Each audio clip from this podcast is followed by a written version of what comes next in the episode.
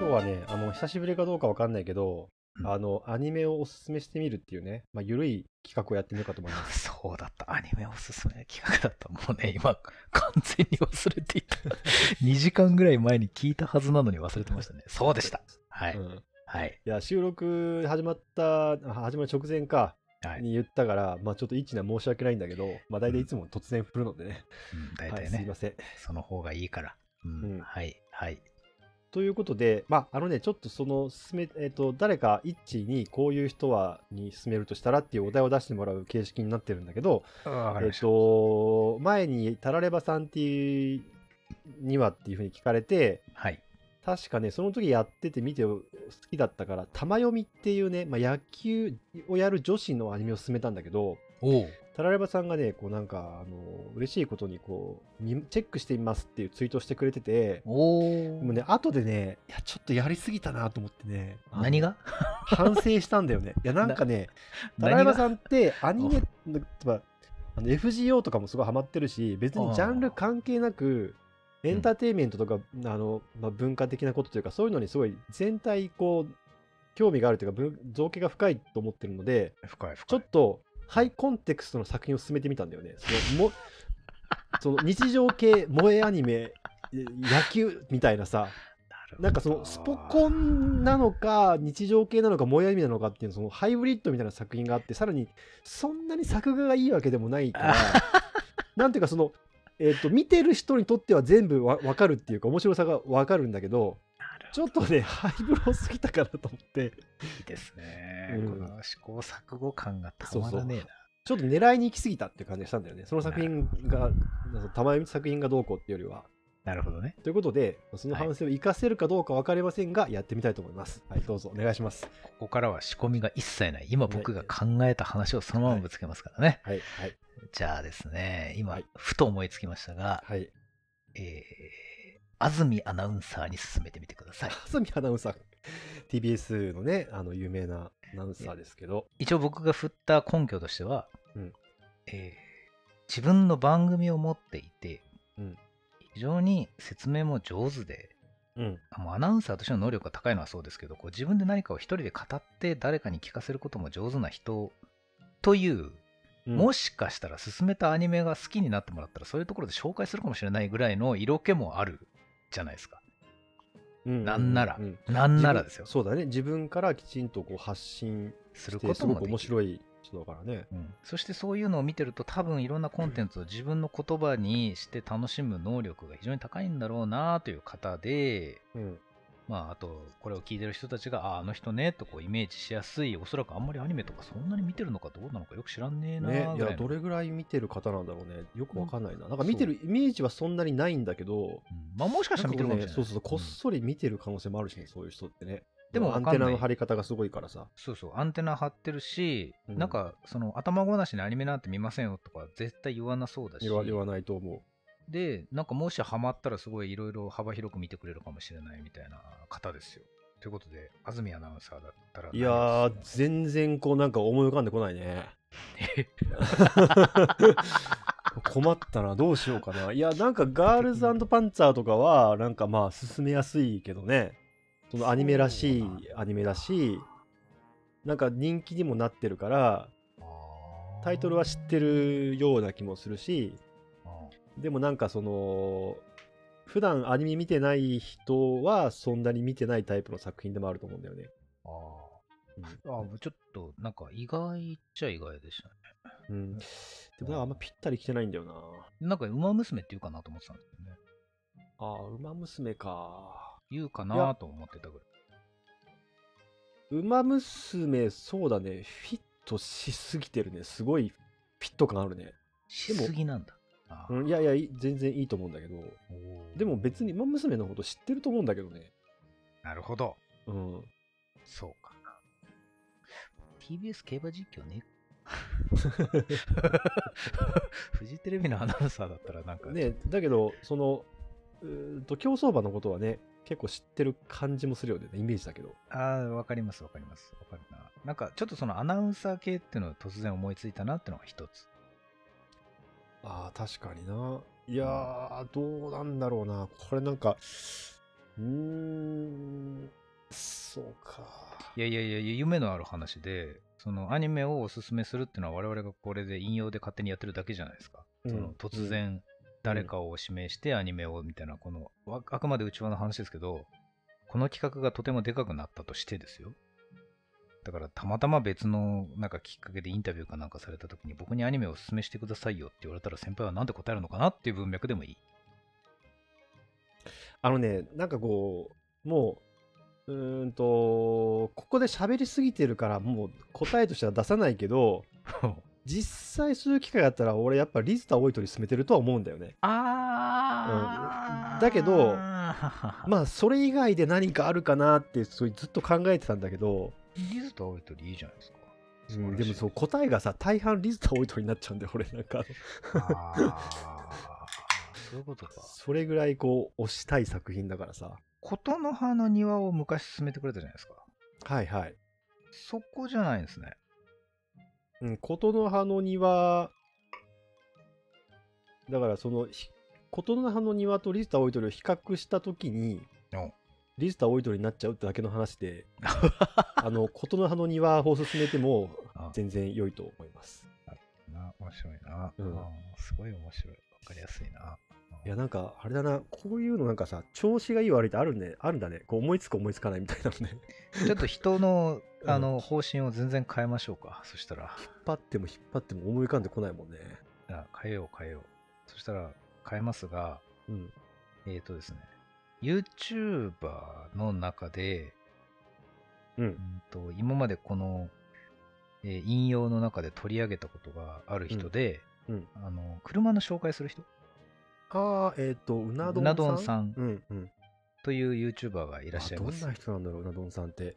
で、うな丼さんという人が本当はどんな人なのかっていうのを僕らがとても詳しく知ってるわけではないんですけど、うん。なんかもう YouTube の番組を持っていて、車というコンテンツで、まあすごくなんか、車好きに響くような、かつ僕なんかがちょっと見ても面白いような番組をされてる人ですよ。あのね、2014年ぐらいの作品を今見てるんだけど、すごい、すっごい今更ながら見てるのがあって、おうおうえーシドニアの騎士っていう、あ二平勉さんがブラムの人だよね。いやいやいや、わかるわかるわかる。ううんんうん。あれのアニメがあって、うんあれはいいんじゃないかな。なんかね、うんまあ、メカ好きだったら好きなんじゃないかなって気がするけどね。よくそれがパッと出ましたね。今見てるからね。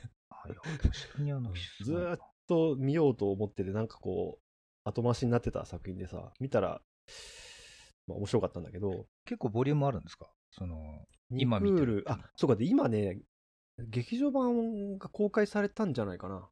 今この収録してる時に。に。うん。いや、あの、これ収録日6月11日なんですけど、うん今日、昨日か？昨日、仕事のやり取りをしてた時に、あの、うん容量の大きいファイルをやり取りするときに、ギガファイル便っていうファイル転送サービスがあるんですけど、うんギガファイル便の広告がシドニアの機種なんですよ。ああ、だから多分劇場版やってるからだろうね。だからなんでしょうねう。んすげえ金かけてるなと思って。で俺もだからその配信サイトを見てて、うんなんかおすすめに上がってきたから、あ、そういえばこれ見る、見なきゃと思って見たから、多分その劇場版やってるからおすすめに上がってきたのかもしれないね。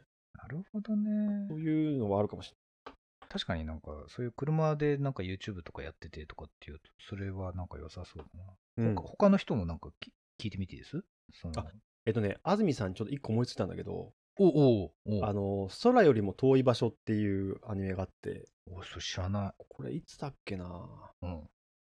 2、3年前の、これ、あまあすごい人気があったし、なんかニューヨークタイムズかなんかのでも取り上げられたんだよね。なんかなんでかわかんないけど。あで、これはね、あのーまあ女子高生が南極に行くって話なんだけどさ、結構その、うーんと、描き方がまあ青春ものではあるんだけど、うん描き方がなんかちょっと普通のアニメとは違うんだよな。なんかキャラクターの動き方が違うんだよね。うまく言えないんだけど、ほそのよく出てくるアニメのキャラクター造形に近いように最初見えるんだけど、うん。なんかね、結構その女子4人いるんだけど、うん。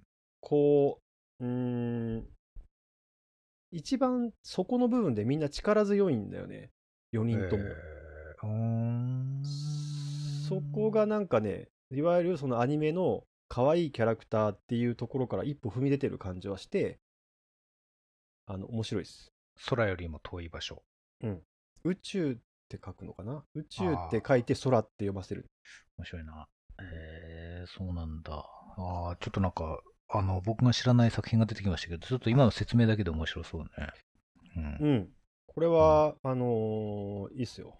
あのー主人公のね、声優さんが花澤香菜さんっていう、まあ、すごい名詞なんだけど、はいはいはい。まあ、花澤香菜アニメとして見てもいいし、その南極に行くっていう、その少女たちの成長物語として見てもいいし、南極で女子高生って面白いな。花澤香菜さんの15秒で終わるプチネタ、今僕が使ってるイヤホン、ピエール中野さんという、あああ、はいはい。の、起動凛としてしぐれのドラムの方が使ってる、うん。えー作ってるイヤホン、うん、ピエール中野のイヤホン、略してピアホン。うん。ピアホンの起動音が花澤香菜さんなんですあよ、あ、そっか。それっていくつかバージョンがあるうちの一つってこなんか毎日、だから僕ピアホン複数種類使ってるんですけど、とうん無線ピアホンとワイヤーセミワイヤレスピアホンと使ってるんですけど、うん起動するとどっちも接続しましたっていうのが花澤香菜さんなんですよね。毎日聞いてるな。あのね、花澤香菜さんにそれをお願いできるっていうのはね、相当すごいことだよ。いや、だってものすごい売れてますよ。しかも僕、いや、そうだろうね。いや、だから、そう納得はいくんだけど、いや、そう、すごいことなんだな。すごいことだよいや、ちなみに僕そのピアホン気に入ったので、うん。あの、息子に送りました。だから何って。あ、次のおすすめいくか。そしたらですね。はいはい。ちょっと、あと2人ぐらいいけます？これ、時間的に。はい、全然いけると思う。じゃあね、えっとね、1人は、うん。えー、ホリエモン。ホリエモンか。まあだから架空ってことか、安住安住アナもそうだけど、もう架空のってことだよね。キャラが違うじゃないですか、やっぱり。っホリエモンってアニメ見んのかな？ていう感じじゃないですか。でもまあなんかちょっと出会うことがあって、なんかおすすめのアニメとかないの？って言われた時になんて答えるっていう。ああ。まあでもなんかね、偏見とかはそんなに、こう好き嫌いはなんか激しそうな感じがするけど、別にその世間で言われてることとかをね、信じてる人ではないからね。イメージとかをね。自分の価値観で生きてる人だもんね。面白い面白い。もうそういうその先輩がどういうふうに思ってるのかも含めて今面白く聞いてるので、もうそのままちょっと想像を広めていただいて。こう、あれだね。今までで一番難しいな。あそうですか。うん。ん。うん。なんだろうかね。ちょっとちょっと待ってよ。妨害するようなことを言いますと、うん。あの、ロケット飛ばしてるからロケット系いやいや、そうそう、俺はそれ思った、思った。それ妨妨害じゃないですか、僕が今言うと。そこをどうするかっていう話。ねアニ、まあ、その漫画作品だと宇宙兄弟とかあるけどね。宇宙兄弟とかね、あと古いところで言うと、あの、オネアミスとかでしょ。だから。ああ、そうか。ネアミスねうん。だからなんか全然違う感じのを進めるとしたら何かっていうことなんだけど、はい。なんか日常系とかはなんかこう、ハマってくれなそうな感じがするんだよね。わかる。なんでしょうね。僕今ね、うん本当にそのイメージがあったからちょっとパッと思いついたんだよな。日常系とかハマんなそうに見えるんだよな。実は好きかもしれないからわかんないけど。割とそのちゃんとね、ストーリーがあって、キャラクターがたくさん出てきて、結構世界が大きい話の方がいいのかなって思うんだけど、わかる。まあなんかそうなってくると、えっ、と、ガンダムでいいんじゃねみたいな話になってくるじゃん。おー。ね。おー。ニューガンダム見せとけみたいな。うん、いや、まあそうそう、無印とかでもいいんだけどさ。僕、割とガンダム最初に見せるって言ったら、ニューガンダムでいいんじゃねって思っちゃうんだよあそうなんだねなるほどいや、だからそういうのでいくとね、 Fate とかになるのかな？ Fate。あー、うん。あー、いいですね。うん。あとは、まあ、ここで出した気がするけど、白箱？はい。っていう、まあ、お仕事もののアニメだとしたら、まあ、白箱っていうのが真っ先に上がってくるアニメの一つなんだけど、なんかその辺はすごくハマりそうですよね。うん。うん。そういう方がいいのかな？うんいいですねあとね、あの、銀河英雄伝説とかね。ああ。なんかそういうのしかい。思いつかないんだよね。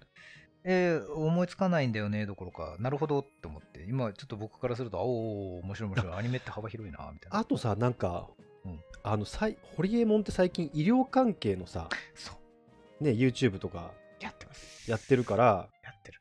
働く細胞とかいいんじゃない？もしかしたらその辺はチェックしてチェックしてるかもしれないそうですね、うんうんそうそうそう。うん、わかるわかる。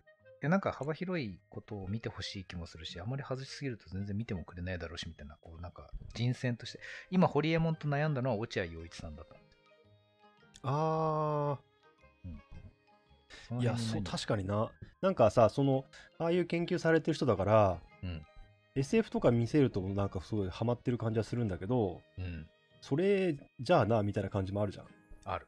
しかもなんか本人だが、あやっぱ僕ってこういうイメージなんだとか言いそう。ねそうそう広角機動隊とか言ってもしょうがない感じがするんだよね わかるわかるわかる。そうそうそう。なんでしょうね、この感情ね。不思議。わかりそうなんだよな。うんでもかといって日常系っていう感じじゃないしなみたいなさやっぱそこにおななるんだよね、落ち着くよな、うんいやリズと青い鳥の万能感はわかる。うん、あ落合陽一さん俺もなんていうかそのうん喋ってるの聞いたこともないので ちょっとよくわかんないんだけど あのうん配球とかでいいんじゃないかな。あっと面白い。背景バレーボールのジャンジャンプかな？のあのまあ漫画アニメ作品。アニメのクオリティがめちゃくちゃ高いからはいはい。スポコンものとしてすごく面白いのと、ねでなんかその女性視聴者がめっちゃ多いんだよ。スポ大体男性スポーツ少年誌でやってるわあそのスポーツもの？黒子のバスケとかもそうだしめちゃくちゃ女性人気高いけどもともとで言えば、えー、と男子が見るこうスポーツものであるから別にそういう楽しみ方でいいとは思うんだよね。ああ、うん。わかるわかる。いや、言いたいこととってもなんか。こうアニメ界隈だとさもう配給とか黒バスっていうとさあ女子女女性が見てるみたいな前提から入っちゃったりするんだけどでもそんなことは実はないんですよ、ね。そんなことは実はないっていうねそのないない一生懸命コンテンツを応援してるのがそのさその目立つからわかるわかる。あれだけど、うんわかるわかる。すごいわかる。うんちなみに僕、不思議なことにジャンプ延々、延永遠と買ってる。延々じゃなくても永遠と買ってるんです。永遠と買ってる、うん永遠と買ってるんですけど、うんクロバスと配給読んでないんですよ。いやでもアニメの出来はすごいよ危険なんだよな。本当は読んだ方がいい。うんてかね、しいろいろあるんだよ。ブラッククローバーも読んでないんだよな。読むべきだったし。ブラッククローバーねブラッククローバーも結構長い間アニメやってた気がするな、長い。ちゃんとう。んじゃあ見てないけ、どもう一人、もう一人行きましょうか。はいはいあ時間大丈夫ですか？大丈夫で。す大丈夫。じゃあ、うんあのね、麻生かもさん。ああそうかもさんね、うんお世話になりっぱなしだけどねそう。なんか僕はあんまりアニメ見てないけどっていう発言はなんか2回ぐらい聞いたことがあるんだよね。だから多分映画とか、まあ、その実写の映画とか、まあえっと、ドラマとかに比べたらとかうんいう話だとは思うんだけど、無限に見てる気がするけど、まあそういうのに比べたらなんでしょそううね。そうそうそうだから見てないわけじゃないとは思うんだけど、ない。ない。あのね、これもね今ねやってるからってこう今見てるからなんだけど、あ、いいですね。あのー小林さんちのメイドラゴンを見てほしいなとは思ってる。あ、そうなんだ。うんうんそれはなぜ？うん、まあなんか見なさそうなタイプだっていう見なさそうなタイプのアニメだっていうのとうん。えーっとなんていうかねフォーマットだけ見ると大元のフォーマットだけ見るとうるせえやつらとか、まあ、あとドラえもんとかオバキューみたいなこう異世界から何か来て地球に来てか、まあ日本に来てそこでこうなんかいろんなことが起こるっていうシステムなんだよ。はは。だから意外にその構造は多分初見でも分かるはずなんだよね。なるほどな。ただそこにこう現代のその萌えアニメみたいの文法みたいなのをこうゴリゴリに詰め込んでるわけ、あー。うん、だ多分そういうのってそんなに見てないような気がするのとあとはえーっと京都アニメーションの作画のクオリティの高さを見てほしいっていう俺の欲望とあー。そのなんかえーっと壮大なストーリーがあってすごく大きなプロジェクトの作品でだジブリみたいなね。うん。で作画技術が高いっていうのとは違う文脈で京都アニメーションっていうテレビ深夜のテレビアニメーションをずっとやってきた、まあ、最高峰の作画技術を持つ制作会社があるところのだからテレビアニメーションの最高峰だと思うんだけど作画技術としては。あそれ別にバトルシーンとかじゃなく日常の芝居でそれが出るっていう。あ今日一番いいおすすめですね。であとは俺がうん。なんか、まあ、さっき配信で言ったのかな？えっ、と、うん。京都アニメーションはね作画技術が高いとか女の子は可愛いとかっていう、まあ、最近はフリーもあるけど、うん。そういうのがまずあ上がっ声としては上がってくるんだけどうん。他みんな結構言うのは、うんえっ、と演出技演出技術が高いっていうんだよねだから演出技術技技術が高い。うん。その、まあ、脚本とかも含めてなのかもしれないけど、うんその物語をどうやって見せるかとかそのキャラクターの心情をどうやって絵で表現するかみたいなところのそもそもの演出技術が高いっていううーん。だから絵がすごく綺麗に動くとかっていうのに加えてなんかその演出ぎが演出力が高いって言われてるのでうんうん。そういうのを見たらその麻生鴨さんはどういう感想を言うのかなっていうのは興味がある。あ、わかるな。なんかそのアニメおすすめの時に、この人はどういうふうに言うのかなっていうのを見たいっていう欲望って結構根源的なものがありますよね。そうそう。だからなんか、ねうん、明らかに好みじゃないと思うんだ、内容としては。あ、わかるわかる。言ったこと。うんうんでもな、いろいろ、本当にいろいろ見てる人だからな。うん。なんかあれですね。そうどう見えるのかなと思って。アニメおすすめの話って、うん。その、コンテクストの話ばっかりしてるかもしれないけど、コンテクストが弱い人同士でこの話をすると、アニメが皆そうな人にアニメを押し付けるみたいな話になりがちなんですけど、はいはい。実際アニメってもうなんか、業界も広いですし、そうだねのコンテンツの消費の仕方だって幅広いので、うんどういうエンタメを誰がどういうふうに受け取ってるかみたいな話に普通に返ってくるじゃないですか。アニメだろうが何だろうが関係ないところもあって。だからそのエンタメを作る側にいる人たちに何を進めるかっていうのはものすごい難しくて、その、そこでアニメがどういう光を出すのかっていうのは普通に見てみたいですよね。本当にね。そうだね。うん、なんか、その、だからなんかちょっとやっぱり違うタイプの作品を基本的には進めたいなと思ってしまって、その人が本来、そうそうそう。普段やってる主のじゃない戦場としてるとこではない。だけど、なんかそもそも、こう、まあ能力が高い人っていうか感性が高い人は別にその、はいはいはいそもそも幅が多分広いと思うので受け取れる。そうなんだよ。だからまあ勝手にイメージでこういうここら辺が真ん中なんだろうとかここら辺がこう好きなんだろうって思ってるとこ以外にもいろいろあるわけじゃんその受け取ってるものがだから別にこう結構冒頭しても大丈夫みたいなさあのな。わ感じはあるのでかるわかるわかる。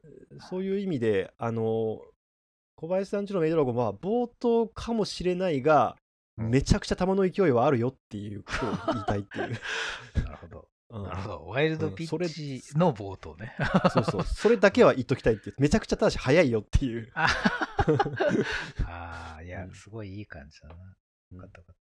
まだいけます？もう一人くらい。今ね23分とかだからもう一人くらいいけるかうん、いな、いけますけるかな？ちょっと待ってください。考えたい。なんか今適当にサクサクサクっとこう言ったんだけど、あとは今のなんか麻生鴨さんに何のおすすめっていうのでかなりいい話だったので、えーとですね、全然違うとこ行こう。えーとですね、いやちょっとこれ23人でやる？うん。2、3人でね？23人でね 意見を出しちゃうものかなと思うんだけどどうぞ。わかるわかる。はい。いやいや、でもこれ、これはこれでね、喜ぶ人がちょっと。あのね、今、ちょっと具体名が上がらないんですけど、えーはあ。実写映画監督に進めるとしたらどうするっていうのを一つ聞きたいのがあるな。へえへえとしか言えないな。うん。えっとね、うん。もうちょっと詳しくいこうかな。うん。実写映画監督だとふわっとしてるから、うん。どうしようか進めそうか。な。うーでもつら、つら、つらそう、つらそうかな、つらそう。いや、ちょっと待ってよ。この話はなんかあまりにコンテンツ感が強すぎるからやめよう。えーとですね、ううんんとですね、ダウンタウンの松本人志。ああそうか。なんかね、イッチが出してくる人が、こう、どんどんなんていうか、有名人になってきて、あの、まあ、架空の存在としてってことだと。その方が今日はいいかなと思っちゃったっていうのがあるんですけなるほど、なるほど。まあ、西野まどかとかって言ってもいいんですけど、うんなんかあまりにニッチすぎるので、ねえ、そう、そうだね。どう僕らが知ってる人とかでもいいんですけどね。ね、タラレバさうんんみたいな、なんかうんあの、セガさん、うんシャープさんとかやってきたじゃないですか、今まで。ツイッター文脈もいいんですけど、ちょっと今日は有名人推しをしようかなと思っていた。やなんかストレートに行くと、うんあの、おそ松さんとか見たらどう思うんだろうなっていうのは興味があるけど、どう？おそ松さんってまあさ、あの、今さ3期目ああの、おそ松くんのリブート作品だよね。はいはいはい。で、まあ、その、めちゃくちゃ人気になって、うん。でそれは主に、まあ、不女子界隈に受けてるっていうのはあるんだけど、うんうんうん。えっ、と、原則、まあ、ギャグ漫画としてもちろん作ってるわけだよね。うん。だから、うんそれを見たらどう思うのかなとは思うけど、あなんかあまりにもストレートすぎると思うので、ストレートなんだでもうん。なるほどな。ちょっと一回見てみたらどうですか？みたいなね。ううんん。なんか、あとさ、なんか、特撮好きだよね、多分。おっと。あ、そのロボットアニメとかさ。あーははは。あーなんか映画とかでもそういうモチーフ使ってるじゃん。大日本人みたいな。そうそうそうそうそう。いやだから本当にププロメアとかそうです今やってるそのダイナゼロンとかそのグリッドマンとかねその辺のそのまああトリガーのそのロボものなるほど。まあそのプロメアはロボものじゃないかもしれないけど、なるほど、なるほど。まあ、あの辺のなんか作品はなんかこうどうなのかなとは思うけどね。面白いな。よくそういうのポンポン出てきますね。うん。っていうか、あれだな、やっぱりその有名人に勧めるっていうと、なんか喋ってる方も聞いてる方も答える方もなんかふわっとしてくるので、改めて、改めてしてくる。回帰をしましょう。やっぱりその、僕らが会ったことがある、うん。その視聴者は一切会ったことがない、うん。その西野まどかの話をしましょう。はいはいはいタレバさんみたいにね。だかうん。ら、その西野まどかという編集者がいて、うん。まあいろいろ文学的な素養もあり、うんああいう人ですって、聞いてる人は何言ってるか分かんないかもしれないけど、うん僕と一緒にあのノートの往復書簡をやってますとか、ああそうだそうだそうだですね。うんね、砂漠の日傘っていう往復書簡をやってますという、えっ、と、ちょっとだけ明かすと、とある編集者なんですよね、とある出版社の。でそうですね。翻訳本とかを結構手掛けているんですよ。うんおおそういうのの方が多いですかね、どっちかというと。でもまあ国内のいい専門書籍も結構扱っているという方ですね。うんそうだそうだ。僕に定期的に本を送ってくれる本読みであり、アニメのこととかも親和性は多分あると思う。今、西野まどかに勧めるとしたらどのアニメみたいな。そうだね、アニメを、アニメも見てる人だからね。そうですね。今期どうですかみたいな話を言われたら。だからいろんなコンテンツをこうなんか水のお湯のように飲んでいく感じの女性。そうだね。はい。うーん。参りました、イルマくんとかかな。僕それ知らない。突然そうだね全く知らないの出てきた。何ですかそれは？うんまあ、俺も実はその全部見れてないというか、ちょっと止まってるんだけど、あの、うんなんつうのかな、面白いなと思って止まってるタイプの作品で、面白い申し訳ないんだけど思って止まってるタイプの作品？うん人間なんだけど、うん魔界に行って、そこの学校に通うことになるっていう、ちょっと昔懐かしい雰囲気もする作品なんだけどさ、これ多分女性ファンの方が多い気がするな。ああ、そうなんだ。そ多分なんか見てなんか見てなさそうな感じがするっていうのもあるんだけど。西野まどか結構コンテンツを摂取はしてますが、まあ忙しいのもあり、そうそうそうそう。でだから今期例えば80本ぐらいあるから80だからその中で見るかって言われたらなんかその選択肢に入ってないかなと思うので。80なんかそうそう。今期って例えば86っていうなんかすごい有名になった人気あるライトノベルとか。はいはいはい。えーあとはちょっと言ったかもしれないビビっていうその、リゼロっていうまああすごく人気のあるライトノベル原作の作品かな、うんがうんうん。のそのひ原作者が書い脚本を書いてるオリジナルアニメーションがあったりとか、おーおーおー。まあ、あと「不滅のあなたへ」だっけ？ほ「不滅のあなたへ」ってな漫画作品だっけ？有名なやつがあったりとか、うなんかそのこう対策とか人気作みたいなのがまずバーってあるからさ、うーん、なるほどね。その辺の情報って結構入ってくると思うんだけど、なるほど、なるほど。あとそのゴジラシンギュラーポイントみたいな、はい。あの、炎上等脚本みたいなさ、炎上と脚本？本のゴジラものなんだよね。面白いな。バッキバキに SF だけどね、本当に。そうですか。これ、うん、一致見たら多分楽しいとは思うよ。うん、ちょっとそれ興味あるな。うん。そうなんだな。空間が曲がるとかいう話は、まあ、出てくるよ。ち時間逆行とかね。ちなみにですよ、うんうん西野まどかの最近のツイートで僕が感心したのが、うんあの短編集の漫画をおすすめするみたいなハッシュタグがあったんですよ。はい具体的なの忘れましたけど、ああ、うん、見た見た。うん。そうそう。で、それでね、桜の国っていうのをおすすめしてもらった。桜あ、そう、桜の園桜の園、ごめん、うん桜の園。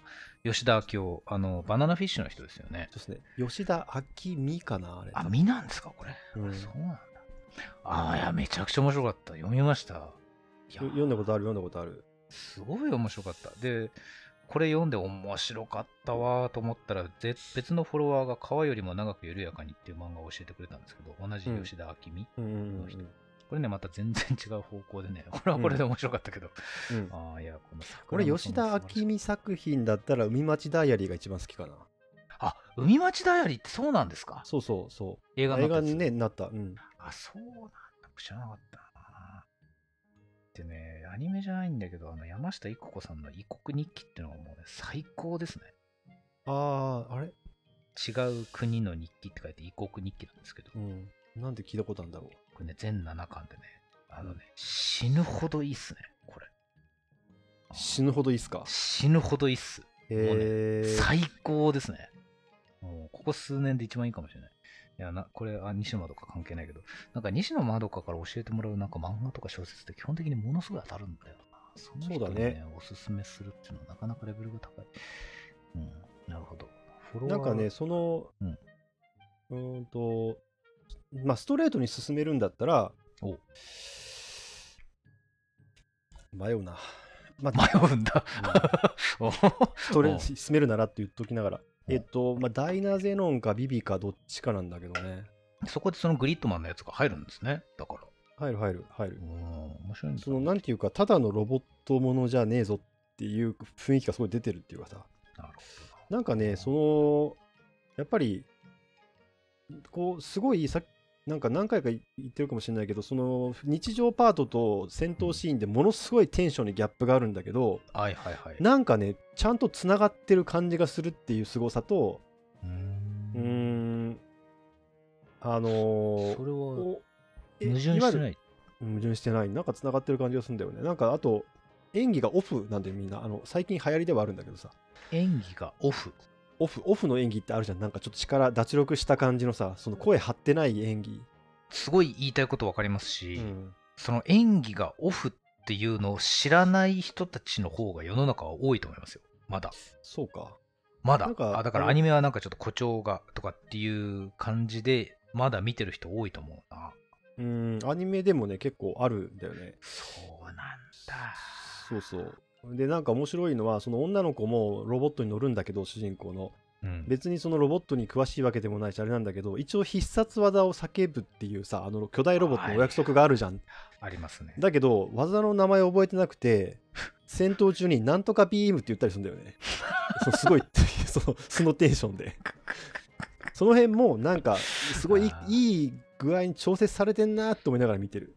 なるほど。んそれはあれだな、行間をまさに読む感じ。なんだろう、そのバランスの取り方がすごい。なんかね、トリガーの中でも、この監督をやってる、雨宮、雨宮哲さん。ほえーっと、だから、プロメアとかとは、うんあの、違う監督の人なんだよね。う。ん。あの、うん。若いのかななるほど。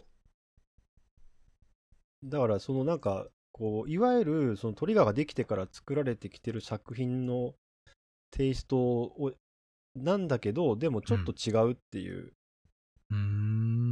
ところは面白いので、うんなんかそのプロメアとかキルラキルとかのイメージがある人はなんか見てみるとこう通じてる部分とあこの監督のこうなんか独自というか個性が出てるなっていう部分となんか両方ある感じがする。いいですね。なんかその、その、さらっと見ても楽しそうだし、知ってる人が見ても楽しいっていう感覚の、こうね、どっちもっていうのがいいですね。そうそうそうん。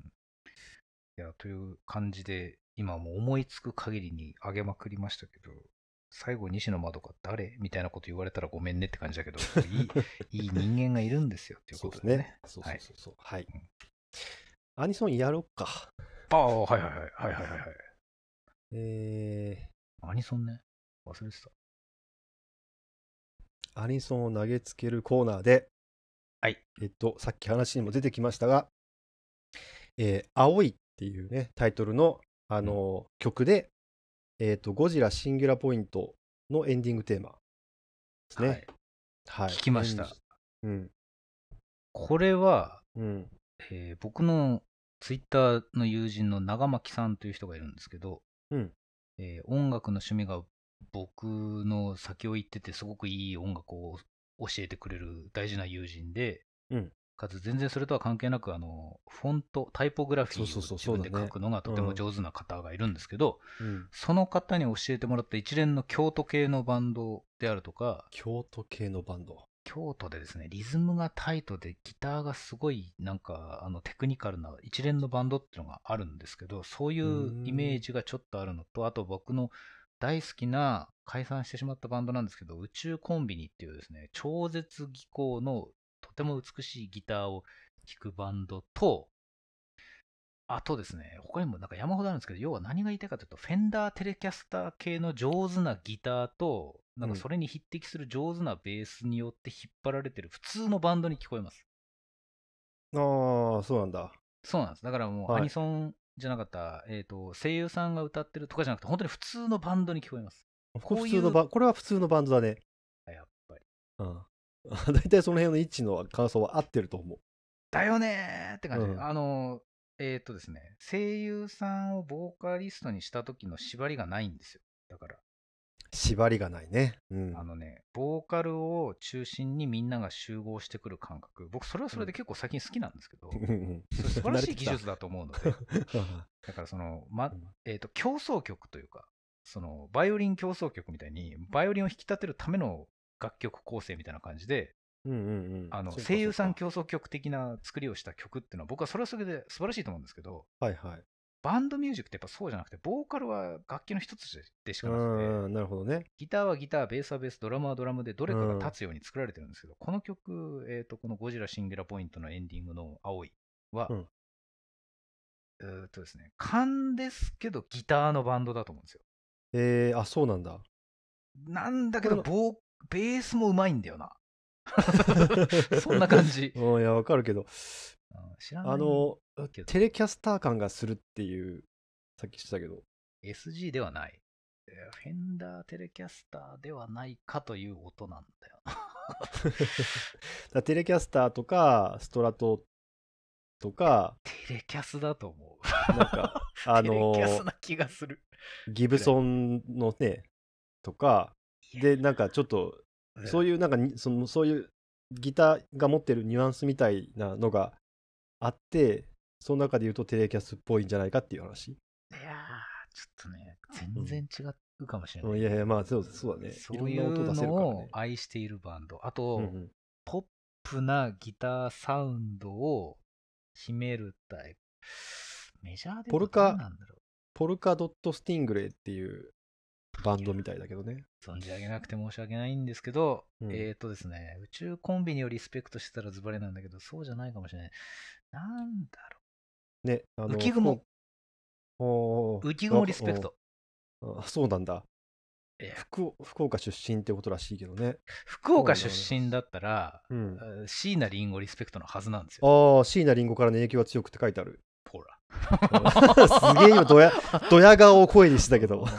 絶対そうそれはわかる。でもね、椎名林檎のギターじゃないんですよ。椎名林檎のサポートギターがたまに出す。うん。うんうん。なんかね、あの、ボーカルギターをやってる、まあ、メインの女性の人は椎名林檎の影響が強くって書いてあって、あまあ確かにそれはわかる。な。で、ギターの人はね、長岡亮介やほら。桑原明。ほら、そうなんだ浮雲さんでしょ。ラ長岡亮介って浮雲さんです浮雲だとラッドウィンプスの人ってことね。そうでしょ浮雲でしょもうね、もう間違いないんですよ。それは。間違いないですか？そうですか？あ。それはもう、もう分かった分かった。いやーいや、久々に当たった。あれだ。えっ、ー、と、なんだっけ？えっ、ー、と、あれ以来。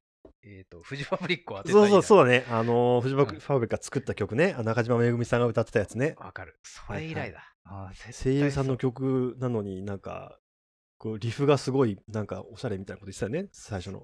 イントロのねこの曲はですね、中島みゆきしすぎなんまあ、中島めぐみさんはなんていうか、あの最初からこうアーティストと声優でこう入ってきた、なんちゅうの、その、あれだよねー、えっと、言ってましたよね。うんマクロスフロンティアで出てきた人だからね。うんまあ、ちょっと音楽性が高いっていう方向なのかもしれないけどね。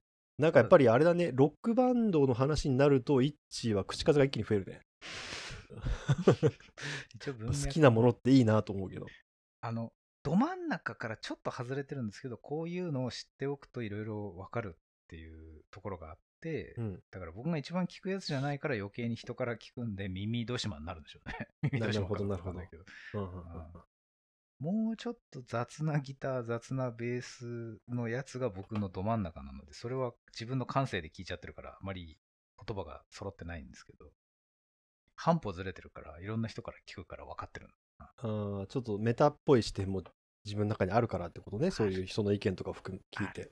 これ名曲ですよ。あ、名曲？うん、これ好きな人が絶対いるっていうか、もうあれだな、2000年代だったらバカ売れしただろうなって感じ。ああ、そうかそうかそうか。まあ、それはわかる感じがするな。今はもう上手な人が多すぎて、これでバカ売れするのはかえって難しいんだけど、もう圧倒的にうまいですよねっていう感じ。ああ、なるほどね。はいいや、なんか、あのーこれ取り上げたのは、そのの、前回の時にうん、えーっと、ダイナゼノンのエンディングを上げて、で、はい。まあ、だから、両方 SF ちゃ SF なんだけどさ、あまあ、ロボットものと、あとはうんゴジラ、あ特撮もの、両方特撮ものじゃん、元が、日本のね。で、それをこうブリ、リブートして、またこう、あのアニメにしてるわけだけど、はいはい。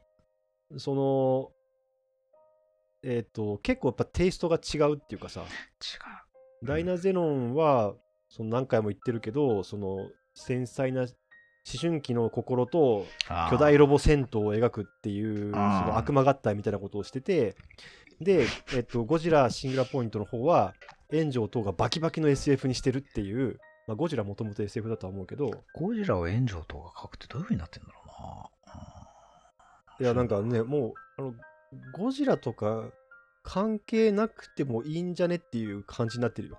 進化の話をしてるんですか？シンギュラポイントって。進化の話は出てくるかもしれないけど、うん。えーっと、まあ、そのゴジラを動かしてる力みたいなのが、どういうふうに物理的に生み出される設定にしてあるかみたいなことかな。バキバキですね。えー、炎上と会ったことないけど高校の先輩なんだよあ、そうだね。そう、そうだね。